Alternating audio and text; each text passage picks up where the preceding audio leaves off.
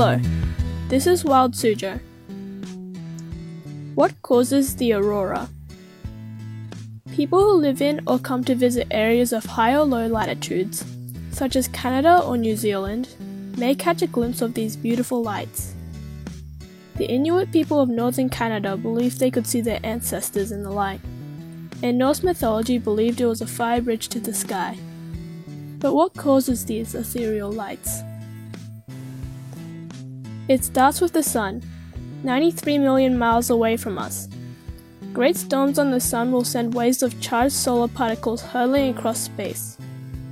If Earth is in the path of these gusts, the planet's magnetic field and atmosphere will react. When the charged solar particles strike atoms and molecules in the Earth's atmosphere, the atoms become excited. This means the electrons orbiting the nucleus of the atom move on to higher energy orbit, farther from the nucleus. When the electron loses energy, it moves to a lower energy orbit, closer to the nucleus, and releases a particle of light, called a photon. This effect is similar to what happens to neon signs, Electricity excites the atoms, causing the neon gas to give off its bright color. What happens in the aurora is just on a much larger scale. For Wild Suzhou, I'm Siana.